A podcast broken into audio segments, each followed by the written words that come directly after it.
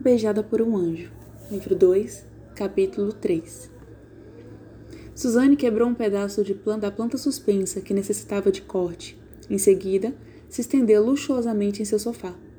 Ela usava um robe de seda dourada e tinha enrolado uma toalha verde e dourada em volta da cabeça como um turbante. Tudo na casa, a banheira grande e redonda, as almofadas, os tapetes de seda de luxo, e os papéis de parede eram verde e ouro. A primeira vez que Eve tinha entrado nessa sala da casa de Suzanne, os olhos dela tinham se regalado. Ela tinha sete anos na época. O banheiro suntuoso, o elegante quarto de menina e os baús forrados de veludo com 26 bonecas Barbie, Eve ficou imediatamente convencida que Suzanne era uma princesa. E Suzanne não agia de outra forma. Ela era uma princesa notável que alegremente compartilhava todos os seus brinquedos e tinha um traço agradável de selvageria nela. Esse dia, Eve e Suzanne tinham cortado pedaços pequenos de seus próprios cabelos e feito pequenas perucas para suas bonecas. Vinte e seis bonecas necessitavam de uma grande quantidade de cabelo. Eve imaginou que ela nunca seria convidada a voltar, mas logo ela foi convidada pela senhorita Goldstein o tempo todo pois Suzanne disse que queria brincar com Eve, ainda mais do que ela queria que sua mesada ou seu pônei. Suzanne suspirou, ajentou o turbante e abriu os olhos. Você está quente o suficiente, Eve? Eve balançou a cabeça. Perfeito. Depois de trazer Suzanne para a casa da festa, Eve tinha mudado de seu biquíni molhado para uma camiseta e shorts. Suzanne tinha emprestado a ela um roupão, rosa acetinado, que era necessário em casa com ar-condicionado fez Ivy se sentir como parte da cena da princesa. Perfeito, Suzane repetiu, levantando uma perna, muito bronzeada, apontando os dedos dos pés. Ela deu uma pancada repentina e deselangante na planta que pairava sobre o seu sofá. Em seguida, abaixou a perna e riu. Agora que o bolo e o chantilly tinham sido lavados do cabelo dela, ela estava com um humor muito melhor. Ele é perfeito. Me diga a verdade, Ivy, ela disse. Será que Gregory pensa em mim muitas vezes? Como eu iria saber, Suzane? Suzane voltou ao seu lado para enfrentar Eve. Bem, Gregory não fala sobre mim? Ele. Eve disse cautelosamente. Um monte? Naturalmente, ele não diria muita coisa para mim. Ele sabe que eu sou sua melhor amiga e iria passá-la para você, ou pelo menos ia me torturar para tirar de mim. Eve sorriu. Suzane sentou e tirou a toalha da cabeça. A cascata de cabelos negros caíam sobre seus ombros. Ele é um namorador, disse ela. Gregory vai fletar com qualquer uma, mesmo que seja você. Ivy não se sentiu ofendida com as palavras. Claro que ele vai, ela disse. Ele sabe que me atinge. Ele gosta de jogar também. Suzane deixou cair o queixo e sorriu para Ivy através dos fios de cabelo úmidos. Você sabe, Ivy continuou. Vocês dois estão fornecendo a Beth uma tonelada de material. Ela vai ter escrito uns cinco alequins antes de concluir o ensino médio. Se eu fosse você, eu pediria uma parte. Hum, Suzane sorriu para si mesma. E eu apenas estou começando. Ivy riu e se levantou. Bem, eu tenho que ir agora. Você vai? Espera. Nós quase não falamos sobre as outras meninas na festa. Elas estiveram analisando umas às outras meninas durante todo o caminho de casa e gritou mais de uma dúzia de comentários com insinuações sobre a forte percussão do chuveiro de Suzane. E nós não falamos sobre você, Suzane disse. Bem, quando se trata de mim, não há realmente nada para falar, Ivy disse a ela. Ela tirou o roupão e começou a dobrá-lo. Nada? Isso não é o que eu ouvi, disse Suzane maliciosamente. O que você ouviu? Bem, em primeiro lugar, eu quero que você saiba que quando eu ouvi. Ouvi o quê? Eve perguntou impacientemente. Eu disse a todos eles que alguém como você, que conhece você há muito tempo, sabe? Eu pensei que seria improvável. Pensou que era o que improvável? Suzane começou a pentear o cabelo. Eu posso ter dito mesmo, muito improvável. Eu não lembro. Eve sentou-se. Suzane, do que você está falando? Bem, pelo menos eu lhes disse que fiquei muito surpresa ao saber que você estava na parte profunda com Eric. Eve ficou de boca aberta. Fazer com Eric? Você disse que era improvável? Mas é totalmente impossível. Suzane, você sabe que eu não faria. Eu não sei nada ao certo sobre você. As pessoas fazem coisas estranhas quando estão de luto. Se sentem sozinhas, tentam diferentes maneiras de esquecer. O que exatamente você estava fazendo? Jogando um jogo. Um jogo de beijar? Eve soprou através dos seus lábios. Um jogo estúpido. Bem, eu estou contente de ouvir isso, disse Suzane. Eu não acho que Eric seja o cara certo para você. Ele é muito rápido e ele se diverte com algumas coisas estranhas. Mas é claro que você deve começar a namorar novamente. Não. Eve, é hora de você começar a viver novamente. Viver e namorar não são a mesma coisa, salientou Eve. São para mim, Suzane respondeu. E as duas riram. O que há com Will? Suzane perguntou. O que há com ele? Bem, ele é uma espécie de recém-chegado ao Stone Hill como você, e um tipo de artista como você. Gregory disse que as pinturas que ele está colocando no festival são impressionantes. Gregory contou a Ivy a mesma coisa. Ela se perguntou se os dois estavam conspirando para botar ela e Will juntos. Você ainda não está com raiva dele desenhar os anjos, não é? Suzane perguntou. Desenho de um retrato de Tristan como um anjo envolvendo os braços em volta de mim. Ivy corrigiu em silêncio. Eu sei que ele pensou que iria me fazer sentir melhor, disse ela em voz alta. Então ele deu uma oportunidade, Ivy. Eu sei que você está pensando. Eu sei exatamente como se sente. Lembra quando o Sumbia morreu? Eu disse. Isso é tudo para pomeranos. Eu não quero outro cachorro novamente. Mas eu tenho Peppermint agora e Ok, eu, eu vou pensar sobre isso, certo? Ivy sabia que Suzanne tinha boa intenção, mas perder Tristan não estava muito como perder um cachorro de 14 anos de idade, meio cego e totalmente surdo. Ela estava cansada de lidar com pessoas que tinham boas intenções e diziam coisas ridículas. Quinze minutos depois, Ivy foi dirigindo seu velho Dodge, subindo a longa estrada até a colina. Vários meses antes, ela não teria acreditado ser possível mas ela tinha gostado do muro baixo de pedra e os fragmentos de árvores e correr pelas árvores silvestres. O muro de pedra, árvores e flores de seu padrasto Andrew. A casa, branca, grande, no alto do morro, com suas alas, duas chaminés e pesadas persianas negras. Na verdade, parecia como sua casa agora. Os tetos altos não pareciam tão altos para ela. O amplo salão e o centro da escada já não intimidava, embora ela ainda não tenha se acostumado a esgueirar-se pela escada traseira. Foi cerca de uma hora antes do jantar, e Ivy aguardava algum tempo sozinha em sua sala de música. Tinha sido exatamente quatro semanas desde que Trista morreu. Embora ninguém parecia ter notado a data, e exatamente quatro semanas desde que ela tinha parado de tocar piano. Seu irmão de nove anos de idade, Philip, Pedira para tocar para ele como ela fazia, mas toda vez que ela sentou no seu banco, ela congelou. A música foi congelada em algum lugar dentro dela. Eu tenho que passar por esse bloqueio. Ivy pensou que ela estacionou o carro na garagem atrás da casa. O Festival de Artes foi em Stonehill, estava há duas semanas, e Suzanne havia inscrito ela como intérprete. Se Ivy não praticasse logo, ela e Philip teriam que fazer o seu famoso dueto Chopsticks. Eve parou em frente à garagem para ver Philip jogar debaixo de sua casa na árvore. Ele estava tão envolvido em seu jogo que ele não a notou, mas ela o fez. Era como se a gata estivesse esperando por ela. Seus olhos verdes se abriram e ela olhava com expectativa. Estava ronronando, mesmo antes de Eve esfregar em torno de suas orelhas o seu lugar favorito. Em seguida, ela seguiu para dentro.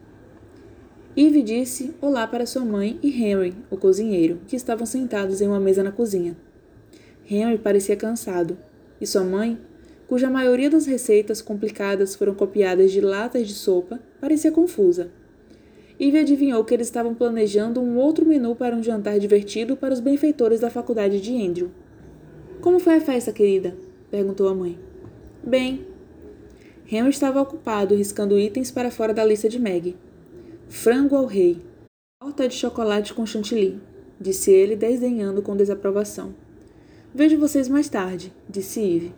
Quando nenhum dos dois olhou para cima, ela se dirigiu para a escada traseira. O lado oeste da casa, onde a sala de jantar, cozinha e sala da família estavam, era a parte mais utilizada. Uma galeria estreita, ladeada por figuras ligadas ao ambiente familiar, e até a sala ocupada pelo escritório de Andrew, no primeiro andar, e o quarto de Gregory, no segundo. Eve assumiu a pequena escada que correu a partir da galeria. Em seguida, atravessara a passagem que levava de volta para a parte principal da casa. No salão, com seu quarto, e Philip. Assim que ela entrou no quarto, cheirava algo doce. Ela ofegou com surpresa. Seu gabinete, ao lado da foto de Tristan, e seu boné e jaqueta favoritos da velha escola, estavam a dúzia de rosas lavanda. Eve andou na direção delas. Lágrimas caíram rapidamente em seus olhos, como se as gotas salgadas estivessem lá o tempo todo, sem ela saber. Tristan lhe dera 15 rosas de alfazema no dia depois que discutiram sobre sua crença nos anjos um para cada uma das estátuas dos seus anjos. Quando ele viu quanto ela amava sua cor em comum, ele tinha lhe comprado mais, dando-lhe a ela um caminho para um jantar romântico na noite do acidente. Havia uma nota ao lado dessas rosas, escritas irregulares. Gregory nunca fora fácil de decifrar, e menos em meio a lágrimas. Ela enxugou os olhos e tentou novamente. Eu sei que tem sido as quatro semanas mais difíceis de sua vida, dizia a nota. Eve ergueu o vaso para baixo e colocou o rosto levemente nas pétalas perfumadas. Gregory tinha estado lá para ela, olhando para ela, desde a noite do acidente. Enquanto todo mundo estava incentivando-a a se lembrar da noite do acidente e conversar sobre o acidente, porque, segundo eles, poderia ajudá-la a se curar. Ele deixava ela tomar o seu tempo, deixou ela encontrar seu próprio caminho de cura. Talvez fosse sua própria perda o suicídio de sua mãe que ele tinha feito ser tão compreensivo. Sua nota escorregou para morrer no chão. Ivy rapidamente se inclinou e pegou. Ele flutuava para baixo uma segunda vez. Quando ela tentou pegá-lo novamente, o papel rasgou um pouco em seus dedos, como se estivesse apanhado em alguma coisa. Ivy franziu a testa e delicadamente alisou a nota. Então, ela volta no gabinete, deslizando em um canto do vaso pesado. Apesar das lágrimas, ela sentiu mais calma agora. Ela decidiu tentar tocar o piano, esperando que seria capaz de encontrar a música dentro de si. Vamos, ela. Saia. Eu preciso praticar. A gata seguiu através de uma porta no quarto que escondia um vão íngreme de degraus que levava ao terceiro andar da casa. A sala de música de Eve, que tinha um telhado inclinado e um sótão tinha sido feito por Andrew como um de presente para ela. Ainda era difícil para Ivy acreditar que ela tinha seu próprio piano. Um piano de cauda, com teclas brilhantes e sem lascas, mantido perfeitamente afinado. Ela ainda ficou maravilhada com o sistema de som do CD, bem como o toca-discos antigo que poderia reproduzir a coleção de discos de jazz que havia pertencido a seu pai.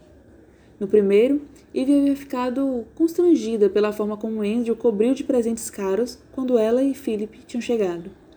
Ela pensou que isso tinha irritado Gregory, mas agora parecia muito distante. Os meses que ela pensava que Gregory odiava por invadir sua vida em casa e na escola.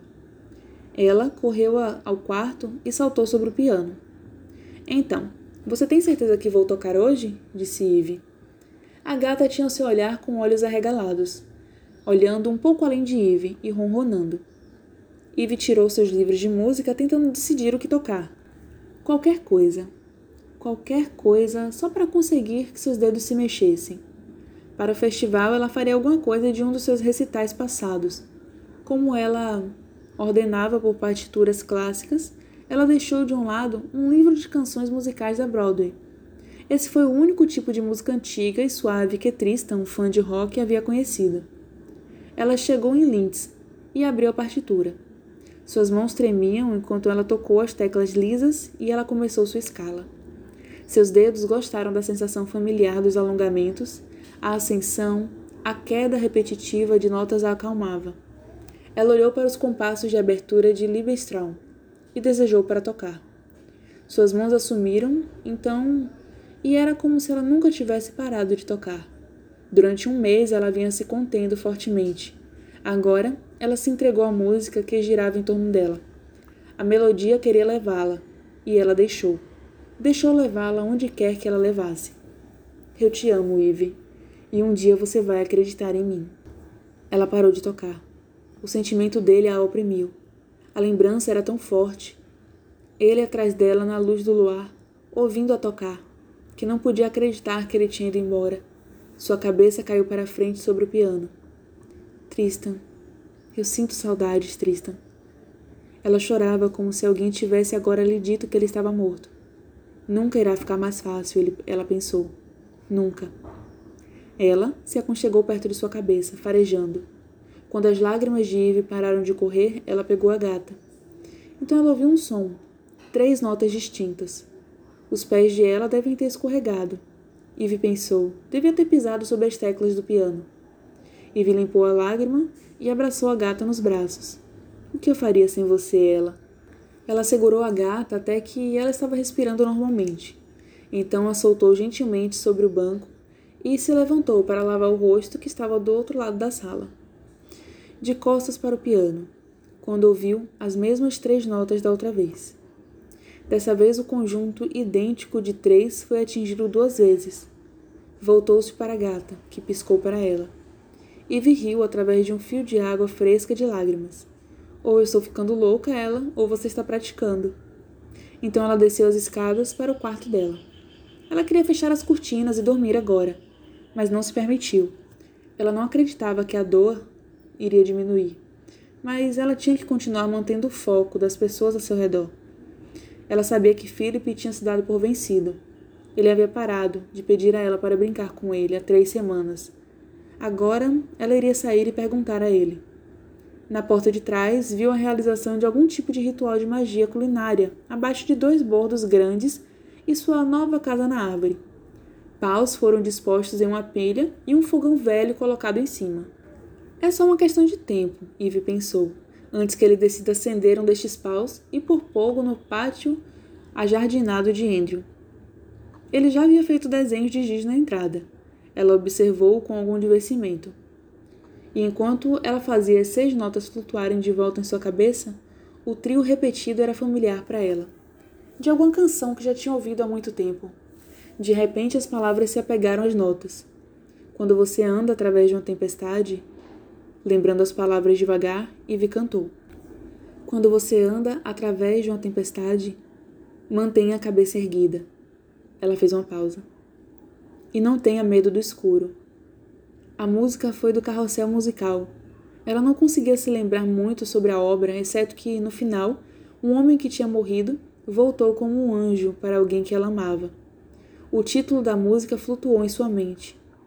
Você nunca caminhará sozinha, ela disse em voz alta. Ela colocou a mão na boca. Ela estava ficando louca, imaginando ela tocando algumas notas, imaginando a música como uma mensagem. Ainda assim, Eve encontrou algum conforto em lembrar dessa canção. Do outro lado do gramado, Philip cantava sua própria canção, suave ao longo de um pote de ervas daninhas. Eve aproximou-se dele em silêncio. Quando ele olhou para cima e com uma varinha para ela, ela pôde perceber que ele estava fazendo um personagem do seu jogo. E ela jogou junto. Você pode me ajudar, senhor? Ela disse. Eu estive perdida na floresta por dias. Estou longe de casa sem nada para comer. Sente-se, menina, Philip disse com a voz de homem velho. Eve mordeu o lábio para não rir. Vou alimentá-la. Você não é. Você não é um bruxo, não é? Ela perguntou com cautela dramática. Não. Bom, disse ela, sentando-se pela fogueira, fingindo aquecer as mãos. Philip levou o pote de folhas e ervas daninhas. Eu sou um mago. Ei! Ela deu um pulo. Philip explodiu em gargalhadas. Em seguida, rapidamente assumiu seu grave magos olhar novamente. Eu sou um mago bom. Ufa! Exceto quando sou mal. Eu vejo, disse Eve. Qual é o seu nome, mago? Andrew. A escolha surpreendeu por um momento, mas decidiu não dizer nada sobre isso. É sua casa, mago Andrew?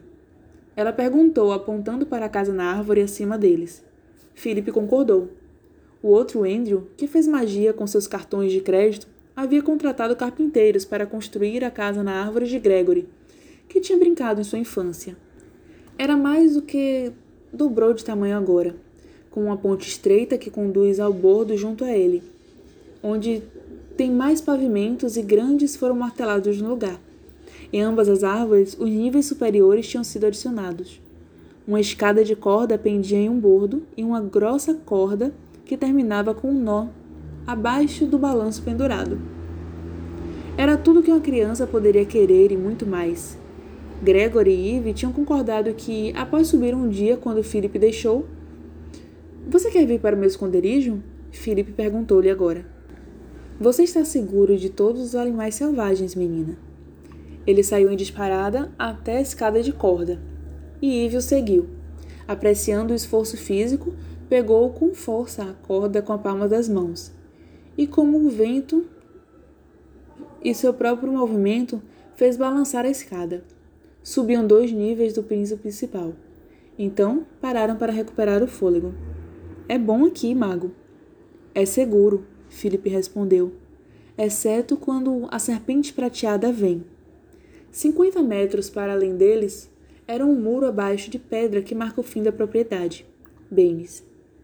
De lá, a terra descia abruptamente em um deslizamento de pedras irregulares matagal emaranhado e as árvores esguias que inclinavam a forma estranha para manter o seu domínio no solo rochoso.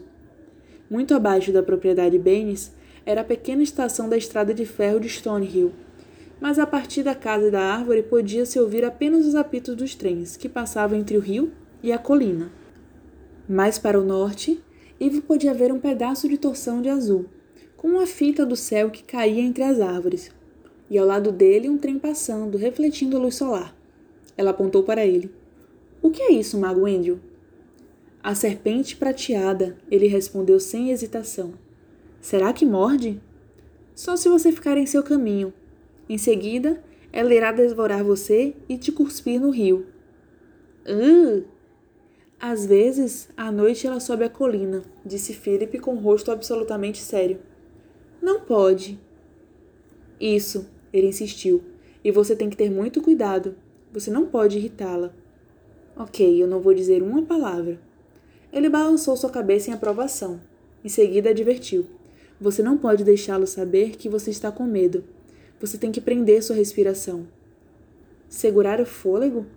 Eve escutou seu irmão. Vê, se você se mover, ela observa mesmo quando você não está vendo, dia e noite. Onde ele estava tirando essas coisas? Ela pode sentir seu cheiro se você está com medo. Ele realmente estava com medo de alguma coisa. Ou era apenas um jogo? Ela se perguntava. Philip sempre teve uma imaginação muito ativa, mas pareceu-lhe que estava se tornando hiperativas e mais sombrias. Eve desejava que seu amigo, Semi, voltasse do acampamento de verão. O irmão dela tinha tudo o que poderia querer agora, mas ele estava muito isolado de outras crianças. Ele vivia muito em seu próprio mundo. A cobra não vai me pegar, Philip, disse ela com severidade. Eu não tenho medo dela. Eu não tenho medo de nada, disse ela, porque estamos seguros em nossa casa. Tudo bem? Certo, garota, você fica aqui, disse ele, e não deixe ninguém entrar. Eu estou indo para minha casa agora, pegar algumas roupas mágicas para você. Elas vão fazer você ficar invisível. Eve riu um pouco. Como brincaria invisível? Então, ele pegou uma vassoura velha e começou a varrer o chão. De repente, ela ouviu Philip gritar. Ela se virou e o viu cambaleando à beira da calçada estreita, seis metros acima do solo. Ela largou a vassoura e correu na direção dele, mas sabia que não podia pegá-lo a tempo. Então, subitamente, ele estava equilibrado novamente. Ele caiu no chão e olhou por cima do ombro. A expressão extasiada em seu rosto fez Ivy parar. Ela já tinha visto aquele olhar em seu rosto antes. A maravilha, o brilho do prazer, a boca entreaberta num sorriso tímido. O que aconteceu? Ivy perguntou, movendo-se lentamente em direção a ele agora. Você caiu? Ele balançou a cabeça. Depois pegou a ponta solta da tábua. Ivy se inclinou para estudá-la. A ponte havia sido construída como uma ponte em miniatura, com duas longas placas finas, garantindo entre as duas árvores uma série de tábuas curtas estabelecidas entre eles. As tábuas curtas penduradas por cima das placas com alguns centímetros de cada lado. Essa tábua em particular foi pregada mal de um lado. Ivy poderia puxar um prego com as mãos. Do outro lado havia um buraco, mas não um prego. Quando pisei aqui, apontou Philip. O outro lado se levantou. Como uma gangorra, disse Eve. É uma coisa boa você não ter perdido o equilíbrio. Philip concordou. Ainda bem que meu anjo estava aqui. Eve prendeu a respiração, porque às vezes ele não está, embora ele geralmente está quando você está por perto. Eve fechou os olhos e abanou a cabeça. Ele já foi, disse Philip. Bom, pensou que Eve. Philip, nós conversamos sobre isso antes. Não existem tais coisas como anjos. Tudo que você tem são um monte de estátuas. Suas estátuas, ele interrompeu. Estou cuidando bem delas. Eu disse a você, ela disse, a garganta apertando e a cabeça começando a latejar. Eu disse que você quisesse manter essas estátuas, você nunca deveria falar delas para mim, e nem sobre anjos novamente. Eu não te disse isso? Ele abaixou a cabeça e assentiu. Você não prometeu? Ele balançou a cabeça novamente. Ivy suspirou e puxou o pedaço de madeira. Agora fica atrás de mim. Antes de ir para mais longe, eu quero verificar cada placa. Mas Ivy, ele disse, eu vi meu anjo. Eu vi ele pegar a madeira do outro lado e empurrá-lo para baixo. Que eu não iria cair. Eu vi. Ivy sentou sobre seus calcanhares. Não me diga, deixa-me adivinhar. Usava asas e um vestido comprido e tinha um disco de luz sobre sua cabeça? Não. Ele era apenas luz. Ele não apenas estava brilhando. Eu acho que ele é uma espécie de uma forma, mas sempre difícil para mim vê-lo. É difícil para mim ver a cara dele, disse Philip. Seu rosto jovem era sincero. Pare com isso, disse Eve. Pare com isso. Eu não quero ouvir mais nada sobre isso. Guarde-a para Semi quando chegar em casa, ok? Tudo bem, ele disse com o canto de sua boca dura e reta. Ele ficou longe dela. Ivy começou a examinar as placas e podia ouvir seu irmão varrer a casa da árvore atrás dela. Em seguida, a vassoura parou. Ela olhou por cima do ombro. A cara de Philip ficou alegre e brilhante novamente. Ele ainda segurava a vassoura, mas ele estava na ponta dos pés, se esticando para cima. Obrigado, articulou silenciosamente.